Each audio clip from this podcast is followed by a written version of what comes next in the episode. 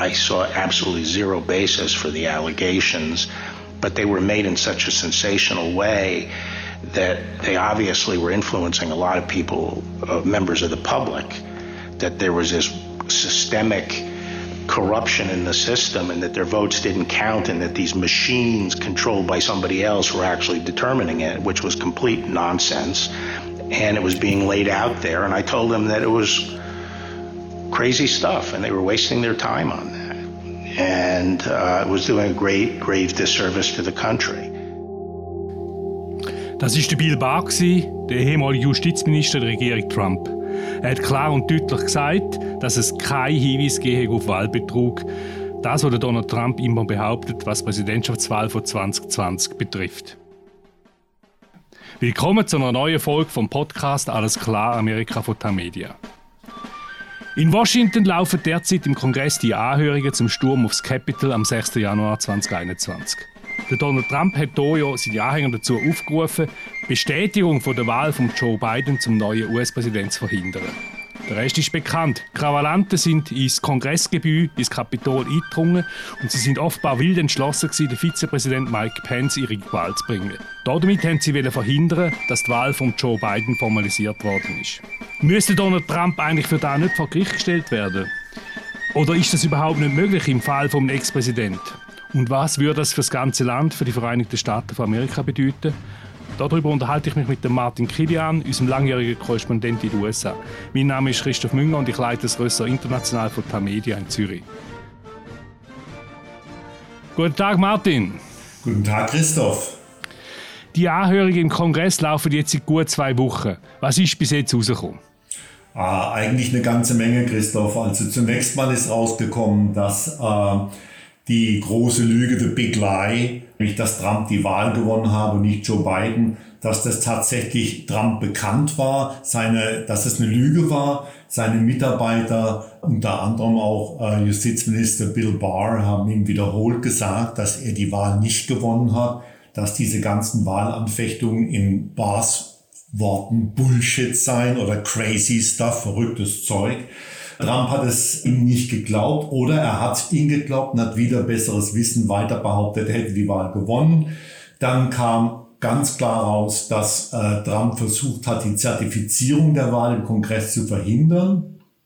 Und was natürlich jetzt auch rausgekommen ist, sind die sehr hässlichen Angriffe auf Wahlmitarbeiter in den Bundesstaaten, die die Wahl für Biden zertifiziert haben, die die Stimmen ausgezählt haben. Es gab jede Menge Todesdrohungen. Es gab also sehr, sehr hässliche Momente, bei denen zum Beispiel auch Mitarbeiter ihre Wohnung verlassen mussten. Die Mutter einer Mitarbeiterin in Georgia, die die Wahlzettel ausgezählt hat, Shay Moss, Deren Mutter musste für zwei Monate ihre Wohnung verlassen wegen den Drohungen. Das FBI hat ihr dazu geraten. Shay Moss, eine Afroamerikanerin, die in Atlanta Stimmen ausgezählt hat und beschuldigt wurde von Trumps Leuten, sie hätte Stimmen von Trump einfach nicht mitgezählt wurde derart angefeindet, dass sie das Haus, ihre Wohnung nicht mehr verlassen hat. Sie hat äh, nach eigenem Bekunden 60 Pfund zugenommen.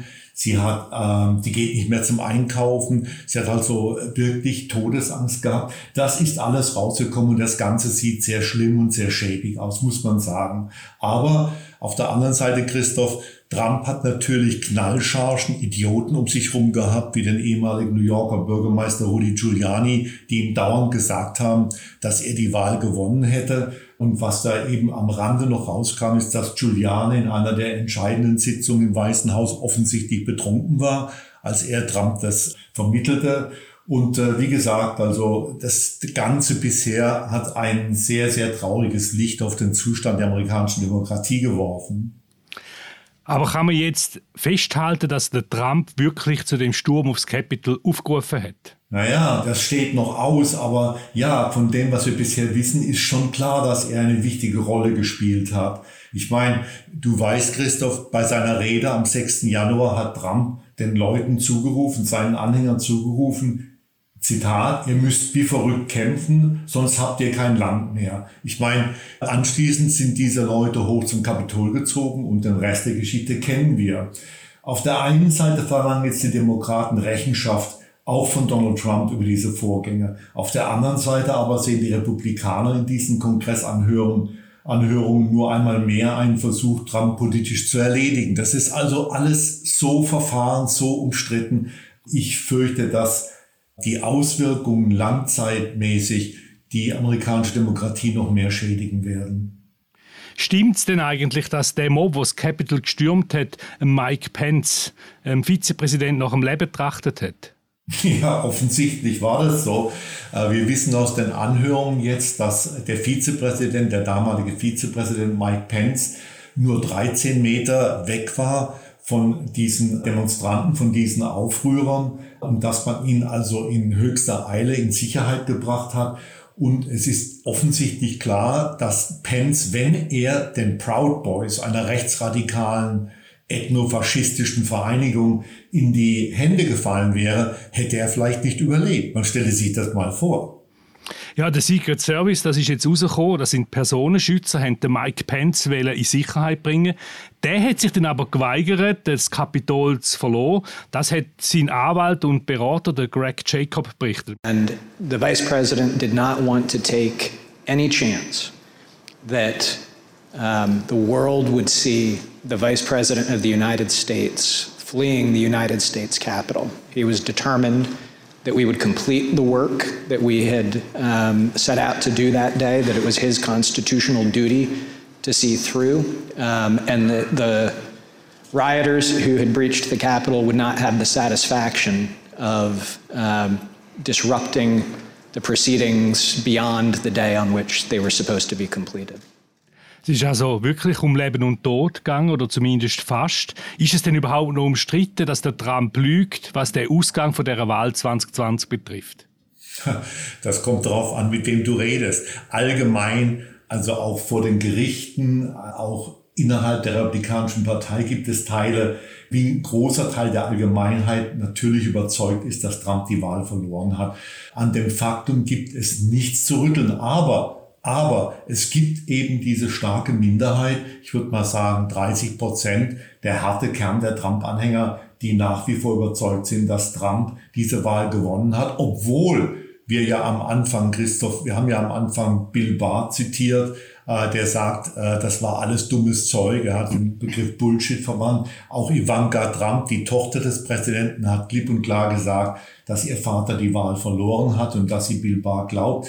Es äh, lohnt sich nochmal festzuhalten, dass sämtliche Wahlanfechtungen von Donald Trump vor amerikanischen Gerichten unterlegen sind und dass auch republikanische Juristen insgesamt sagen, dass Joe Biden diese Wahl gewonnen hat. Aber traurigerweise hilft uns das nicht weiter, weil eben dieser harte Kern der Trump-Anhängerschaft, eben diese 30 Prozent, weiterhin überzeugt sind, dass Joe Biden ein illegitimer Präsident ist. Ja, und es, ich glaube, es sind 60 Verfahren, wo der Trump verloren hat und dass sogar seine Tochter, also wirklich aus dem innersten Kreis von der Trump-Regierung, die Ivanka Trump, hat bestätigt in einer Anhörung vom Kongress, dass sie den Ausführungen vom äh, Bill Barr, also dem Justizminister, zustimmen. Wir lassen auch da noch kurz rein. How did that affect your perspective about the election when Attorney General Barr made that statement? it affected my perspective. Um, I respect Attorney General Barr. Um, so I accepted what he said, was saying. Also sie sagt auch klar, dass sie ihm ähm, Bill Barr zustimmt. Damit, finde ich, ist der Fall klar, dass der Trump lügt. Kann man ihn dem wegen dem nicht vor Gericht stellen? Ja, das ist natürlich schwierig. Äh, ich meine, Trump ist ja als Präsident zweimal vom Kongress einem Impeachment-Verfahren unterzogen worden. Also die hat er beide Mal äh, ein Amtserhebungsverfahren. Äh, beide Mal ist er siegreich aus diesem Amtserhebungsverfahren herausgegangen. Aber nun wäre es natürlich etwas anderes. Er ist nun ein Ex-Präsident und man könnte ihn durchaus anklagen wegen des Sturms aufs Kapitol. Und ein Strafprozess könnte ihm drohen. Aber Christoph, überleg mal in dieser aufgeladenen Atmosphäre. Der Prozess würde wahrscheinlich Jahre dauern und es wäre natürlich nicht so wie jetzt bei diesen Anhörungen. Trump könnte seine eigenen Zeugen bringen, er könnte eigene Anwälte aufbieten. Das Land würde, ich würde mal sagen, völlig auseinandergerissen werden. Trotzdem muss man eben auch sagen, wenn Trump nicht angeklagt wird, dann ist das schon irgendwo ein absoluter Hammer. Er würde straffrei ausgehen, obwohl er nachweislich also die amerikanische Demokratie an den Rand des Verderbens gebracht hat. Und wenn er straffrei ausginge, könnte sich in der Zukunft, vielleicht Trump selber schon in zwei Jahren bei der Präsidentschaftswahl 2024, ein unterlegener Kandidat bemüßigt fühlen, das Wahlergebnis nicht anzuerkennen und mit Gewalt dagegen vorzugehen, mit Hilfe seiner Anhänger. Also ich denke, man sollte ihn unter Anklage stellen, aber das wird sehr, sehr, sehr schwierig werden. Und es gibt auch wirklich Argumente, die dagegen sprechen. Trotzdem, also ich meine, die beiden Impeachments, das sind ja eigentlich politische Prozesse. Meine, das Gericht ist eigentlich der Senat und der ist klar politisch von den Republikanern dominiert. Darum ist er freigesprochen worden. Und das wäre ja jetzt eigentlich ein Strafprozess. Das wäre ja eigentlich äh, eine andere Geschichte. Darum denke ich, äh, würde es der amerikanischen Demokratie eigentlich gut anstehen, wenn sie da ein sauberes Verfahren könnte liefern Wie würde denn so eine Nachlage ablaufen? Also wahrscheinlich müsste Justizminister Merrick Garland, der natürlich von Joe Biden berufen wurde, einen Sonderermittler einsetzen. Das könnte zum Beispiel ein, ein Republikaner sein. Und der Sonderermittler müsste diesen Fall aufrollen. Äh, aber wie gesagt, ich meine, das Ganze hat natürlich eine politische Dimension, Christoph. Ich meine, es ist nicht so, dass es hier einfach im luftleeren Raum stattfindet. Stell dir vor, Trump könnte 2024 der republikanische Präsidentschaftskandidat sein und gleichzeitig müsste er sich vor Gericht verantworten für das, was er bei der Wahl 2020 hingelegt hat. Ich meine, die Vorstellung allein ist also schon ziemlich furchteinflößend. Aber natürlich, der Sonderermittler könnte Trump anklagen. Und übrigens, was wir immer noch vergessen, in Atlanta, Georgia, könnte ein Verfahren gegen Trump bald eröffnet werden, weil er die Wahl dort im Staat Georgia zu untergraben versucht hat. Die dortige Staatsanwaltschaft unter Führung einer afroamerikanischen Staatsanwältin in Fulton County, das ist also Atlanta, untersucht gerade die Vorwürfe gegen Trump und man erwartet, dass es dort wahrscheinlich zu rechtlichen Konsequenzen für den Ex-Präsidenten kommen könnte. Trotzdem, also deine Skepsis ist spürbar, du sorgst dich um dein Land. Was wären denn Folgen für die USA von so einem Verfahren gegen Trump? Naja, die Stimmung hier ist bereits in eh. Also wir haben diese dauernden Massenschießereien, die hohen Benzinpreise, Inflation, die Börse, natürlich auch die, die Altersversorgung äh, damit wackelt. Wir haben die politische Polarisierung und mitten in dem jetzt eine, ein Gerichtsverfahren zu Trump 2020 zu eröffnen, also ja, ich fände es richtig, aber mir stehen die Haare zu Berge, ehrlich gesagt, wenn ich mir das vorstelle. Das heißt, äh, das spricht gegen eine Nachlageerhebung. Ja, das spricht gegen eine, eine Anklageerhebung. Auf der anderen Seite, wenn ich, wenn ich jetzt da zustimme, dann ärgere ich mich im selben Moment, dass ich zugestimmt habe, weil ich schon denke, dass Donald Trump sich verantworten müsste vor einem Gericht oder einem Sonderermittler ähm, für das, was er 2020 getan hat. Aber Du, wir wissen nicht, wie das ausgehen könnte natürlich. Ich kann mir vorstellen im Extremfall, dass es tatsächlich zu Straßenkämpfen käme, dass das Land völlig in Aufruhr geriete. Und es lohnt sich immer wieder mal daran zu erinnern, dass in den Vereinigten Staaten 330 Millionen Schusswaffen im Umlauf sind. Also an Firepower würde es hier nicht fehlen. Ähm, äh, ich, ich habe einfach Angst davor, was passieren würde, wenn man diesen Schritt macht. Auf der anderen Seite denke ich, dass es schon notwendig wäre, Trump zur Verantwortung zu ziehen. Du hast es angesprochen, die Polarisierung. Die Republikaner haben sich weitgehend äh, radikalisiert. Sie teilen mehrheitlich äh, auch Trump seine Auffassung, dass der Biden nicht rechtmäßig gewählt worden ist. Das ist richtig und ich würde sogar sagen, man muss das in einen größeren Kontext stellen.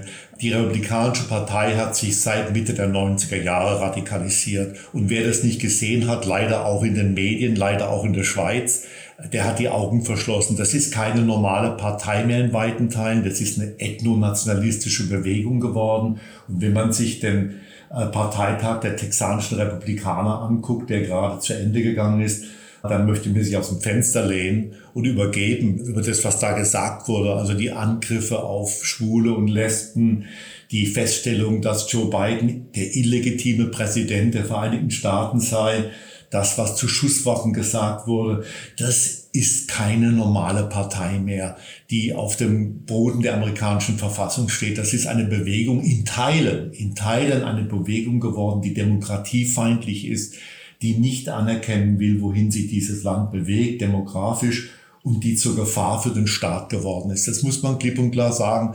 Und wer so tut, als hätte sich das nur seit Trump ereignet, dem würde ich widersprechen. Der Hergang dieser Radikalisierung da hat 20 Jahre gedauert. Aber also in Houston hat die Republikanische Partei von Texas wirklich schwarz auf weiß festgehalten, schriftlich, dass der Biden ein illegitimer Präsident sei. Ich meine, das ist irrational, oder? Und das würde doch eigentlich für eine Nachlage sprechen, und zwar im Sinn von der Aufklärung, wo ja auch die amerikanische äh, Demokratie daraus hervorgegangen ist.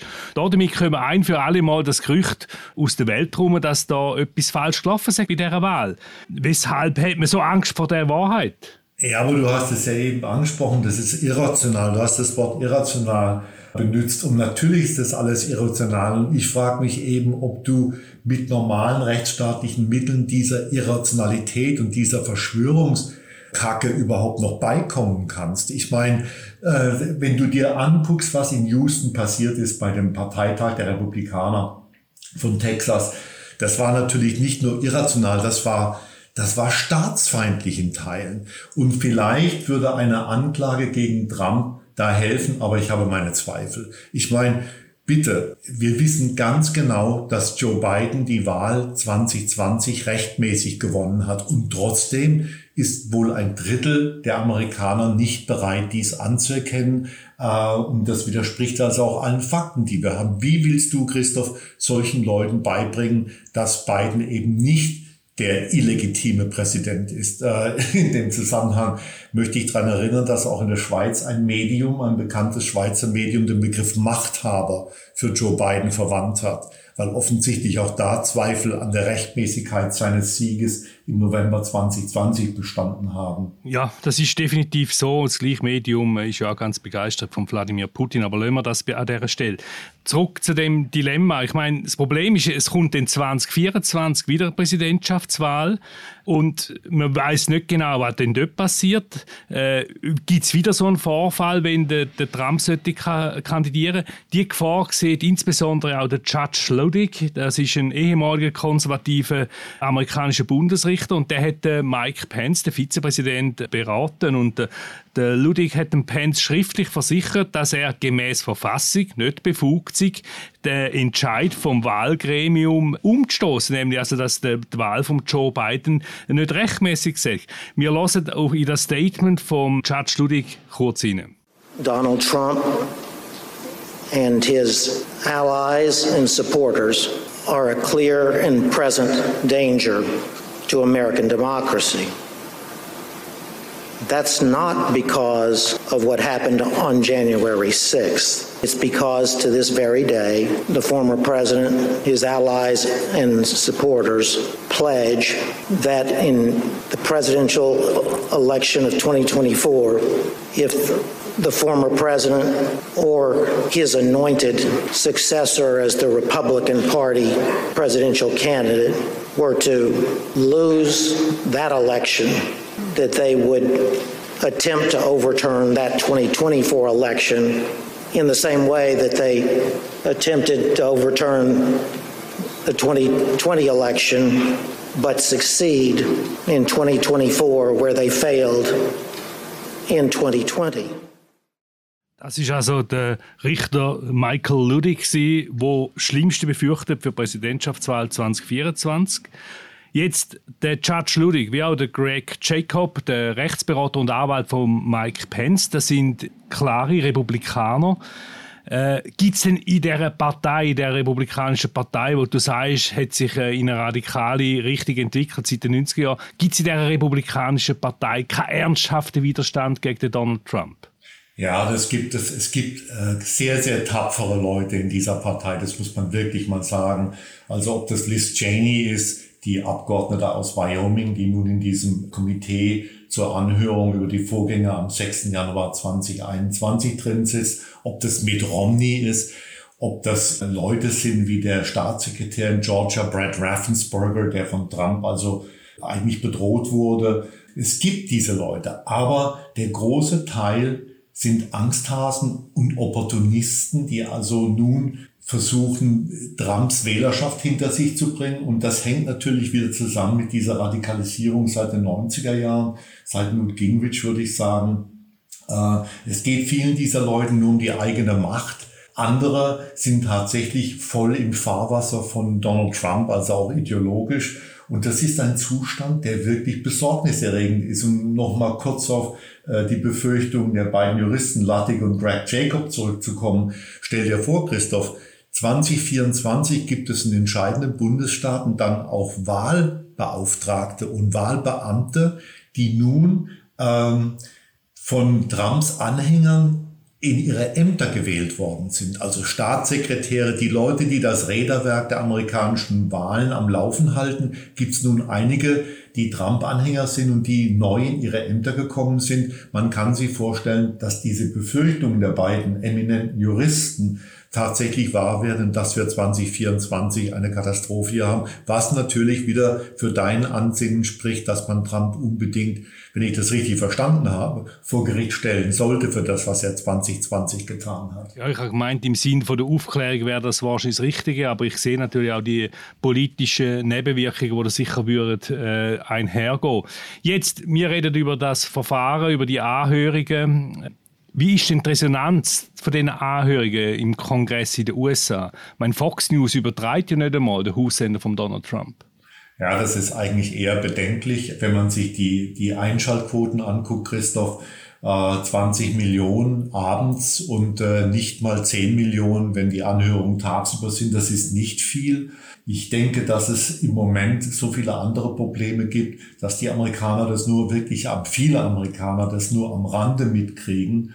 Und es, äh, es bleibt abzuwarten, ob diese Anhörungen tatsächlich irgendwas bewirken werden. Also das Echo äh, ist schon groß in den Medien, aber ich bezweifle, dass viele Amerikaner sich tatsächlich äh, Stunden vor den Fernseher setzen, um diese Anhörung sich anzuschauen, was natürlich ein starker Kontrast ist zu den Watergate-Anhörungen vor äh, 50 Jahren. Damals ist die ganze Nation gebannt vor dem Bildschirm gesessen. Das haben wir heute nicht, obwohl man, wenn man den Vergleich zieht zwischen dem, was Richard Nixon 1972 mit dem Einbruch in Watergate gemacht hat und dem, was Donald Trump im Dezember und Januar 2021 gemacht hat, sagen muss, dass das, was Trump gemacht hat, viel, viel, viel gefährlicher für die amerikanische Demokratie war als alles, was Richard Nixon jemals versucht hat. Wer sich weiter noch für diese Frage interessiert, Vergleich Watergate und Donald Trump, das haben wir im letzten Podcast vor zwei Wochen vertieft. Das kann man auch dort nochmal nachlesen. Jetzt aber äh, zurück zu den Anhörungen. Wie geht es jetzt da weiter? Was erwartest du jetzt noch? Also wir haben jetzt, glaube ich, noch zwei Anhörungen. Eine wird sich mit befassen und das wird natürlich sehr interessant, in welchem Ausmaß und ob Donald Trump diese äh, äh, Leute am 6. Januar angestachelt hat, diesen Mob zum Sturm auf das Kapitol angestachelt hat.